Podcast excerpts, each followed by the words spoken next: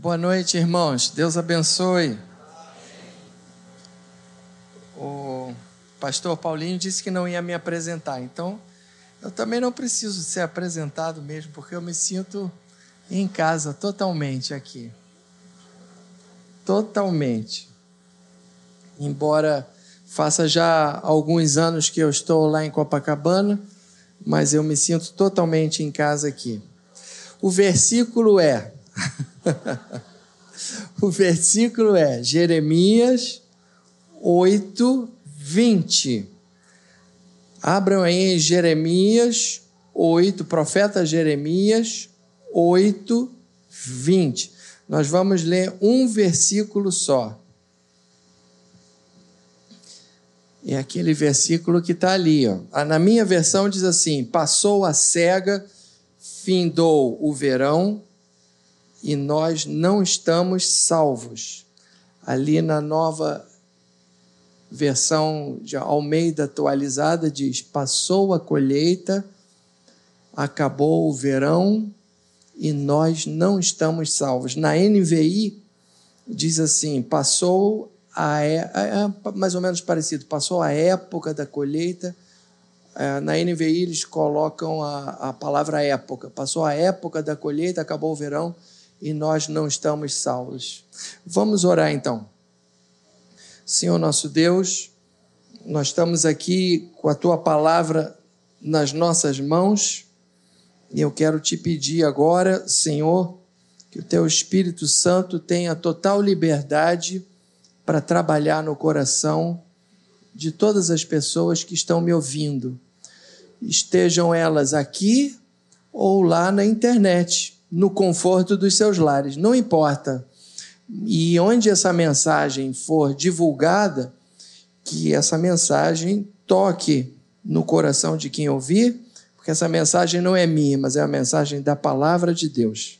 Que o Senhor nos ajude a entender o que o Espírito Santo quer nos falar nessa noite de hoje. É o que nós te pedimos em nome de Jesus. Amém. Irmãos, eu alguns meses atrás eu estava assistindo um programa na televisão em que vem sempre um entrevistador, que ele é meu xará, o nome dele é Marcelo Tais.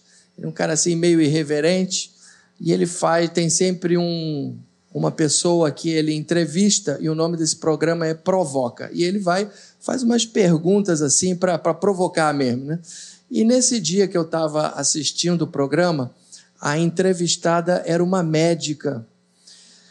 E o nome dela era doutora Ana Cláudia Quintana Arantes. Gostei muito dessa médica.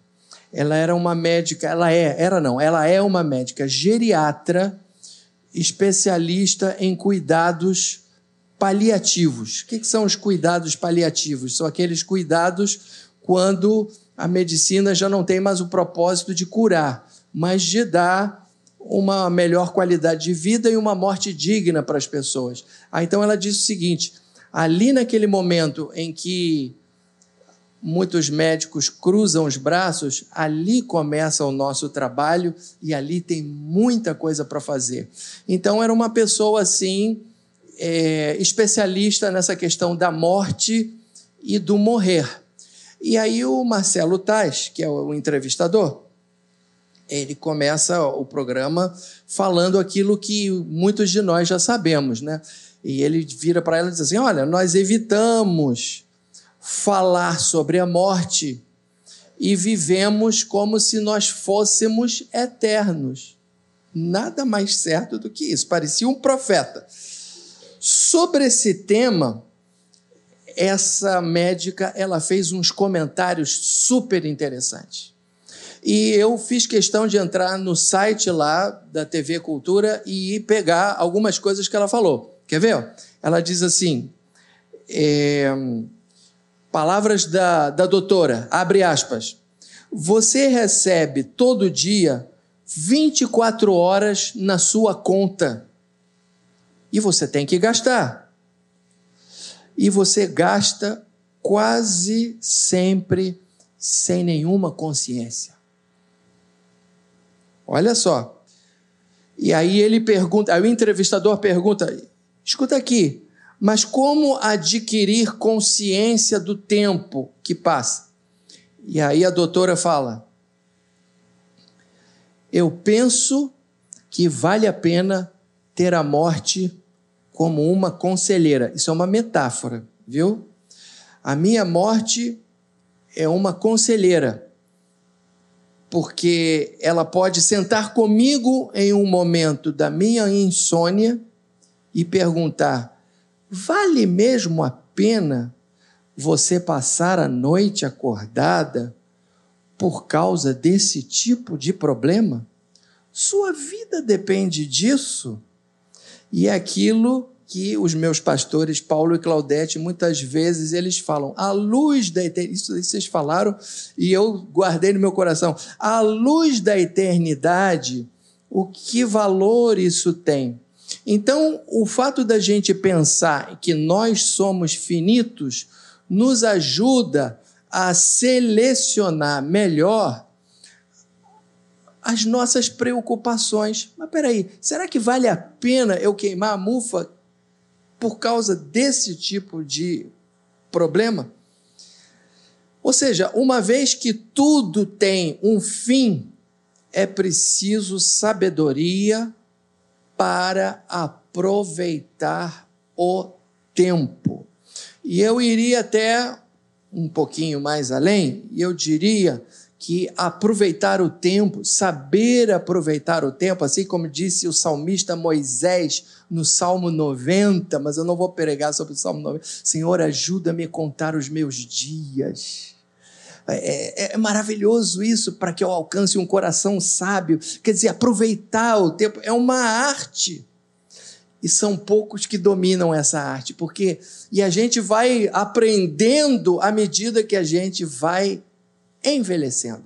Porque os jovens, me desculpem, eu também já fui jovem, o jovem não pensa no final das coisas, mas a gente que já passou da metade da vida, a gente tem essa coisa assim mais clara de que o nosso tempo é curto.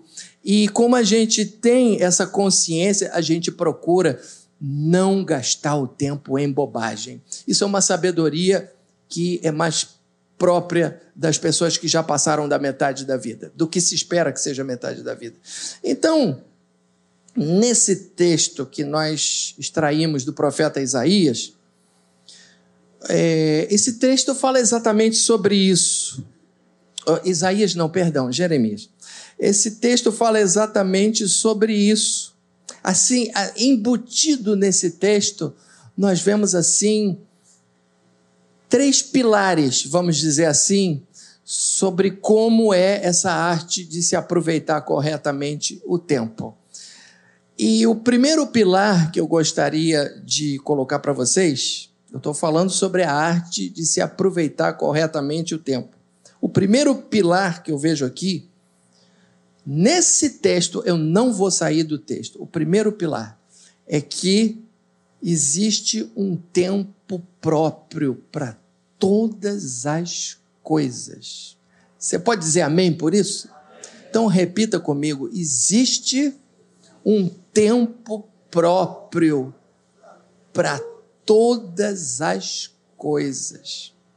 Veja o que diz aqui, hein?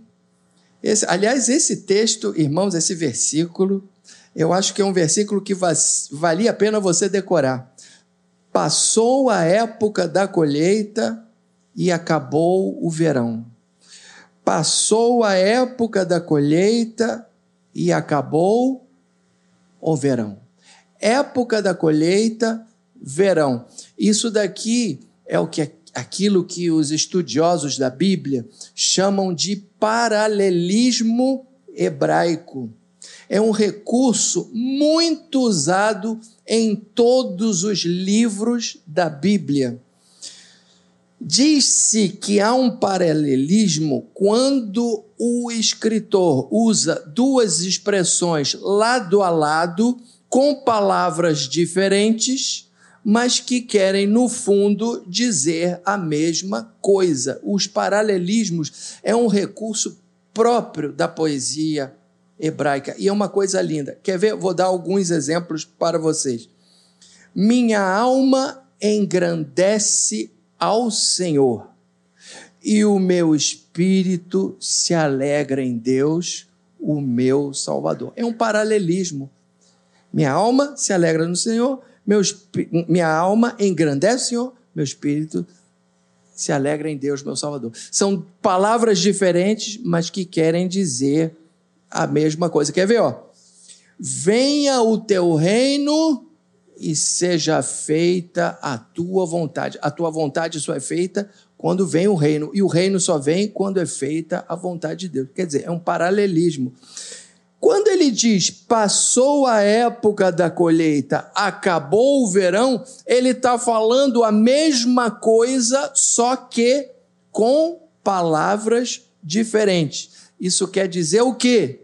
Irmãos, quer dizer que a época da colheita é o verão. Não adianta querer colher no inverno, nem na primavera, nem no outono. E assim como existe uma época da colheita, isso nos leva à constatação de que tudo na vida tem um tempo oportuno isso é o que fala Salomão naquela famosa passagem de Eclesiastes 3:1, que diz assim: "Tudo tem o seu tempo determinado, e há tempo para todo propósito debaixo do céu." Que coisa maravilhosa é a palavra de Deus. Fala sério. Né? Fala sério. Que coisa maravilhosa. Eu fico babando com determinados versículos que tem a Bíblia. Irmãos, Vou dar um exemplo da minha vida particular. Eu tenho a minha netinha, que nasceu nos Estados Unidos. Eu e ela temos uma, uma afeição assim muito grande um pelo outro. Muito grande. Eu tive agora lá nos Estados Unidos, no, no mês de agosto, para ficar com, com elas e com, com o Oliver, meu netinho. Tenho uma afeição pelos dois, mas a Clara, assim, é um xodó. E, mas por quê? Porque eu fica, fica, passei muito tempo com ela. E às vezes dias inteiros, semanas inteiras, meses inteiros, eu e ela, e eu não, não, havia o Oliver, o Oliver não tinha nascido ainda, e eu, eu brincava de boneca com ela, irmãos. Eu sou especialista de brincar de Barbie. sou especialista. E eu fazia, eu fazia os casamentos das Barbie, porque eu, como eu sou pastor, eu sei fazer casamento. Eu sei a linguagem toda dos casamentos. Aí eu botava o casamento do Ken com a Barbie. Irmãos, a Clara adorava. A Clara, vovô, vamos brincar de casamento. Vovô, vamos brincar de casamento. Vovô, vamos brincar de casamento. E, e eu, não, Clara, já brincamos. Não, vamos brincar de casamento. Vamos brincar de casamento. E, e ela amava. E eu passava, irmãos, dias inteiros, assim, as tardes inteiras, brincando de casamento com ela. Então nós temos uma afeição muito grande. Agora, olha que coisa engraçada. Este ano, quando eu estive lá, agora em agosto, mês passado, no quartinho dela já não tinha mais Barbie, já não tinha mais. Ah, ela tinha a casinha da Barbie, tinha o carrinho da Barbie, e tinha não sei, tudo rosa, né? Agora está na moda, né? O negócio de Barbie está na moda. E, e tinha tudo de Barbie. E agora não tem mais. Aí eu virei para ela e falei assim: escuta, ô Cacai, você não brinca, não quer brincar de Barbie com vovô, não? Ela falou: Não, vovô, não brinco mais de Barbie, não. Aí na hora me veio assim uma, uma melancolia, entendeu? Sabe que vem aquela melancolia? Ai, ela não, não quer mais brincar de Barbie com vovô. Aí vou brincar de Barbie. Ela, não, não quero. Não quero, vovô. Eu quero brincar de outra Eu quero fazer outra coisa. Agora o negócio é tablet. O negócio agora é, é, é ver série. O negócio agora é jogar futebol, porque lá nos Estados Unidos o futebol de meninas está bombando. Inclusive, ela está jogando bem pra caramba. Impressionante. Está jogando, quer ser jogadora de futebol. Aí eu falei, tudo bem. No primeiro momento me veio aquela melancolia, mas depois eu pensei, não Existe um tempo próprio para todas as coisas. A menina não pode ficar brincando de Barbie a vida inteira. E a gente tem que entender isso e a gente tem que curtir ela em todas as fases da vida dela. E toda fase da vida é bacana, é interessante. Então, existe o tempo de brincar, depois vem o tempo da adolescência, brevemente vai vir, brevemente vai vir o tempo de namorar, e depois vai vir o tempo de casar, e depois vai vir o tempo de ter filho, e depois vai vir o tempo de cuidar dos filhos, e etc. E depois vem o tempo de se aposentar, e vem o tempo de cuidar dos netos, é nesse tempo que eu estou, e é um tempo ótimo, é maravilhoso. Eu estava falando do dia, eu só faço aquilo que eu gosto. É muito bom essa fase que eu estou com a Elisa, eu só faço o que eu gosto. É muito bom, irmãos, muito bom. Estou adorando.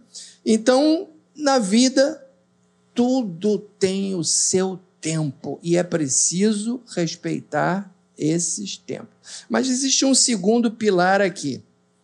Então, o primeiro pilar é que na vida tudo tem o seu tempo, existe um tempo próprio para todas as coisas. Amém, querido? Amém. Segundo pilar é que o tempo próprio para determinada coisa, em algum momento, se acaba. Se acaba. Não, é? não, não vai durar para sempre. Tudo tem um fim. Tudo tem um fim, irmãos. Perceba que o profeta usa, nesse paralelismo, duas formas verbais. Ele usa passou e acabou. Passou, acabou. Passou, acabou. Irmãos, Qualquer tipo de repetição na Bíblia não é ao acaso. Quando na Bíblia se repetem as palavras, é porque o Espírito Santo quer chamar a atenção da gente para alguma, para alguma coisa. Eu me lembro daquele salmo que diz assim: porque a sua misericórdia dura para sempre, porque a sua misericórdia dura para sempre, porque a sua misericórdia dura, porque a sua misericórdia. Essa repetição não é fortuita, irmãos. É porque Deus quer chamar a atenção da gente. Passou, acabou. Passou, acabou. Passou, acabou. Pa... Irmãos, se, se isso está repetido assim, é porque esse tempo da colheita é um tempo limitado. Ou seja, que se você perde o tempo próprio para uma determinada coisa, você vai estar em maus lençóis se você quiser fazer aquilo ali fora do tempo. E tem mais, não adianta você querer voltar o relógio atrás, porque não isso não existe. Infelizmente, não existe a possibilidade de se voltar atrás o relógio. Não se deve fazer na infância, alô aí, paz culto da família. Alô aí, paz. Não se deve fazer na infância aquilo que é próprio da idade adulta. Proteja o seu filho, o seu neto, de uma exposição a determinadas coisas que fazem parte do universo adulto existem coisas que fazem parte do universo adulto, existem outras coisas que fazem parte do universo infantil. Aquilo que é do universo infantil é da criança, aquilo que é do universo adulto é do adulto. Dá, dá para você dizer um amém por isso? Tem coisas que são próprias para a criança. Então, não se pode fazer na infância aquilo que é próprio da idade adulta. E por outro lado, não se pode fazer na idade adulta aquilo que é próprio da adolescência, da... pelo amor de Deus. Pelo amor de Deus, eu conheço gente que está com cinquentão e ainda morando com mamãe, entendeu? Se a pessoa não, não tem dinheiro, tudo bem, mas pelo amor de Deus, tem, tem uma hora que você precisa voar, alçar o seu voo e ter a sua vida independente, aleluia, ter a sua família, ter a sua casa. Tá, tem gente que tá, fica na, adolescência eternamente. Não está certo, desculpe, mas isso não, não é, eu não vejo isso com bons olhos. É, eu vou entrar num tema que talvez é, algumas pessoas achem meio chato. Antigamente, casava-se mais cedo. Minha mãe se casou cedo, eu me casei cedo.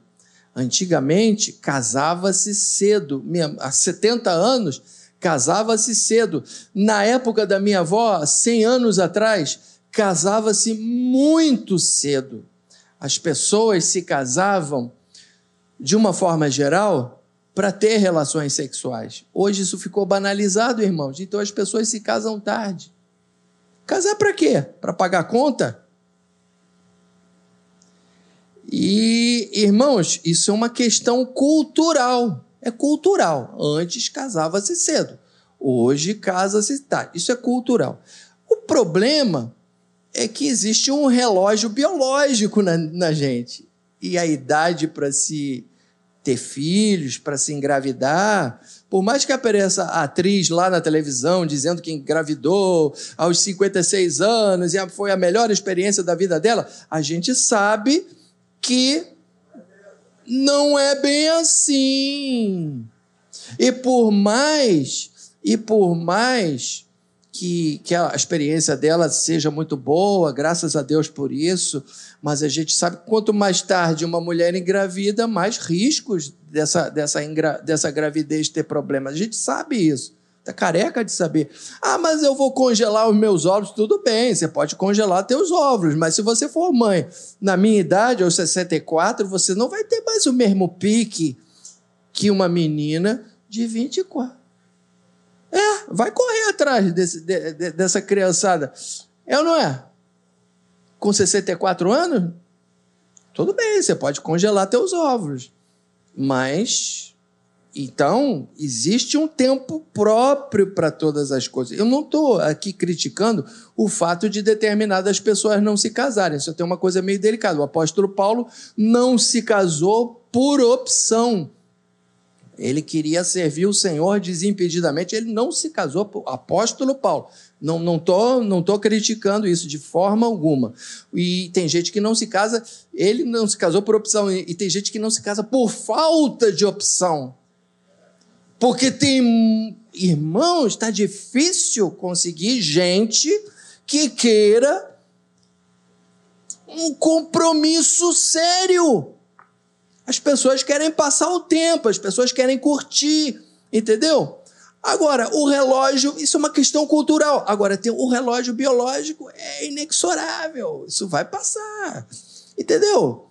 Então, mas então o que, que você está criticando? Eu estou criticando a atitude leviana de determinadas pessoas que vão bicando aqui, bica ali, bica ali, passa o tempo aqui com um, passa o tempo aqui com outro, não sei o quê, não sei o quê.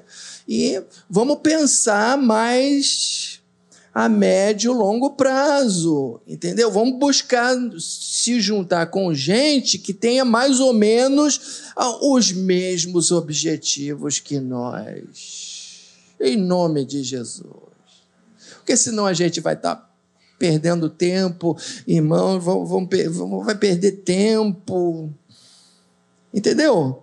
Então, muito cuidado com isso. Você que é jovem, é, as jovens casadoiras, os jovens casadoiros, vamos escolher legal. E, e nada de casar assim precipitadamente, pensar muito bem antes de casar. Vamos priorizar isso, vamos pedir ao Senhor que dê a pessoa certa Irmãos, porque uma grande parte da nossa felicidade depende da gente estar com a pessoa certa. Eu estou com a pessoa certa do meu lado, o Senhor me deu, o Senhor me deu uma pessoa com a qual a gente tem um, um match, né? A gente tem um match, né? a gente tem um, como é que se diz? Uma conexão, né? A gente tem. A gente briga pra caramba, mas a gente tem. A gente tem os nossos desentendimentos, mas, mas a gente tem, irmãos, é, é, a gente tem um, muita coisa assim em comum.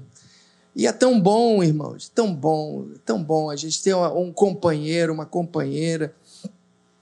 Então, não vamos desperdiçar o tempo. Tem um tempo, um tempo próprio um dia acaba. E terceiro pilar, queridos, quem não aproveita as coisas no seu devido tempo está perdendo tempo. Então vamos recordar mais uma vez o que eu já falei até aqui. Nós analisamos a, época da colheita, verão. Paralelismo hebraico, o tempo da colheita é o verão, então não adianta tentar colher em outro tempo, isso significa que existe um tempo, um tempo próprio para todas as coisas. Depois nós analisamos aqui, passou, acabou. Essa repetição significa que esse tempo próprio um dia acaba. Agora vamos analisar aqui o não estamos salvos. Esse daí me faz tremer nas bases. Esse, esse, essas não estamos salvos. Fico até arrepiado só de falar isso. O que, que o profeta está querendo dizer com isso? Ele está querendo dizer que esse tempo próprio, que um dia acaba, que, que esse, esse, o fato de não estar estar salvo é resultado da pessoa não ter feito o que era próprio no tempo oportuno e no tempo que Deus deu. Porque ela não fez o que tinha que fazer naquele tempo oportuno, naquele tempo que Deus deu. Então, infelizmente, agora as portas se fecharam e a consequência é muito ruim. Quer dizer, o não estar salvo é o resultado de haver perdido tempo próprio para algo. Isso quer dizer quando você perde o tempo oportuno para se fazer alguma coisa, isso algumas vezes, preste atenção, tem um resultado trágico. Tá? Algumas perdas não são trágicas. Se você for agora lá para pegar um metrô, e às vezes acontece comigo, eu estou descendo a escada, e aí passa o metrô. Eu falei, puxa, perdi esse daí. Eles falam que não deve correr para evitar acidente. Então eu fico, não, vou esperar o outro metrô. E vou esperar quatro, cinco minutos, daqui a pouco vem um outro, eu entro. Isso não é grave. Se você perde, mas se você chega atrasado no seu trabalho, aí já é chato. No meu trabalho, por exemplo, eu não posso chegar atrasado, eles me descontam implacavelmente. Se eu chegar atrasado, eles me descontam, porque é um trabalho de conjunto e um depende do outro. Não pode chegar atrasado. Inclusive, agora, nesse sábado, teve um, um acidente dentro do túnel Rebouças. Irmãos, eu me vi assim, desesperado, porque eu vi que eu ia chegar atrasado e liguei para lá. Olha, mas é, outras pessoas estavam com o mesmo problema, porque deu um nó na cidade inteira. Então, existem algumas perdas que são já são um pouquinho mais graves. Se uma pessoa, por exemplo, perde a infância, aí já é muito grave, porque não teve uma infância com, com, com carinho, com educação, com alimentação correta, aí já é muito grave. Mas existe uma perda que é extremamente grave e que tem repercussão para toda a eternidade. Qual é? É a perda da salvação. Aí é muito grave. É, e é desagradável a gente falar sobre isso, mas tem que falar. Porque a Bíblia diz que a gente tem que falar. Mas para a gente entender o que o profeta quis dizer, a gente tem que saber que a cidade de Jerusalém ela estava sitiada pelos babilônios e o profeta Jeremias ali na cidade sitiada falava: vocês têm que se render ao Nabucodonosor, porque é Deus que está fazendo isso vocês têm. E eles, não, nós não vamos nos render. E eles davam ouvido aos falsos profetas. A cidade foi sitiada no inverno, e aí, quando acabou o verão, não tinha mais esperança alguma de que eles resistissem aos caldeus, porque no inverno é tudo mais difícil, e é por isso que Jesus diz: orai para que a vossa fuga não seja no inverno. Então, no inverno, aqui o inverno é uma maravilha. Eu estou lamentando que o inverno está terminando, voltou o calorão, mas no, no, nesses lugares mais frios, o inverno é, é terrível, o inverno é implacável. Acabou o verão, chegou o inverno. Nós não podemos ser salvos mais do Nabucodonosor. Então, esse é o contexto em que ele estava falando. Mas isso quer dizer, assim como houve um tempo próprio para o arrependimento de Jerusalém, da mesma maneira, da mesma forma, existe um tempo próprio para que eu e você, para que nós nós arrependamos dos nossos pecados. E esse tempo, sabe que tempo é esse? É hoje, é agora. Eu me lembro aquele pastor de Campinas, Val Vassoura, ele há muitos anos ele pregando assim, o tempo de Deus é hoje. Deus só trabalha em um tempo que se chama hoje. Eu lembro desse pastor, eu sentado aqui, ele falava isso, e aquilo me calou tão fundo, irmãos. Deus é Deus do hoje. Hoje é o momento de você se aproximar do Senhor. Hoje é o momento de você aceitar Cristo como seu Salvador. Hoje é o momento de você abrir o seu coração para Deus. Hoje é o momento de você ser abençoado, de você tirar essa carga, essa mochila cheia de pecados que você tem aí, joga tudo isso nas mãos do teu Salvador que morreu na cruz por você. Olha, é maravilhoso, irmãos, a gente ter essa experiência. É maravilhoso. Hoje é o dia. E é por isso que o Salmo 96, versículo 8 diz assim: Se, ouvi, se hoje ouvirdes a sua voz, não endureçais o vosso coração. Então, irmãos, isso daí é uma é uma necessidade tremenda. E é por isso que a Bíblia fala repetidas vezes da porta que um dia se fecha. A parábola das dez virgens, a porta se fecha. À luz de tudo isso, eu, irmãos, concluindo, eu peço a Deus para que tanto eu como você, assim como disse aquela doutora Ana Cláudia, que nós possamos fazer da nossa finitude uma consciência diária, uma consciência constante, para que a gente possa aproveitar melhor a nossa vida.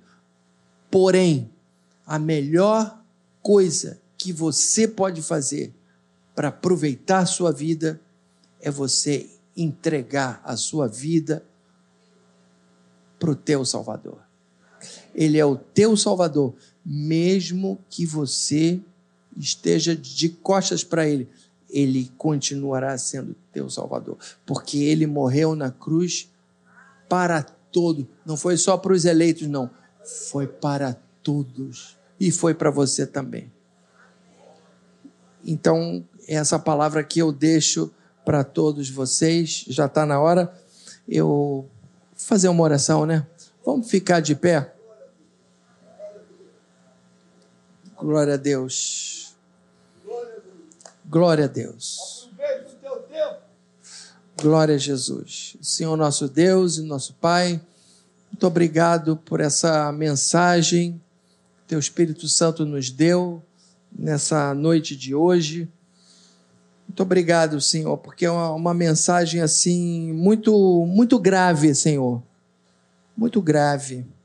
E fala de que existe um tempo próprio para todas as coisas. Esse tempo próprio, um momento se acaba, mas fala também que quando a gente não faz o que é próprio no seu determinado tempo, a gente está perdendo tempo.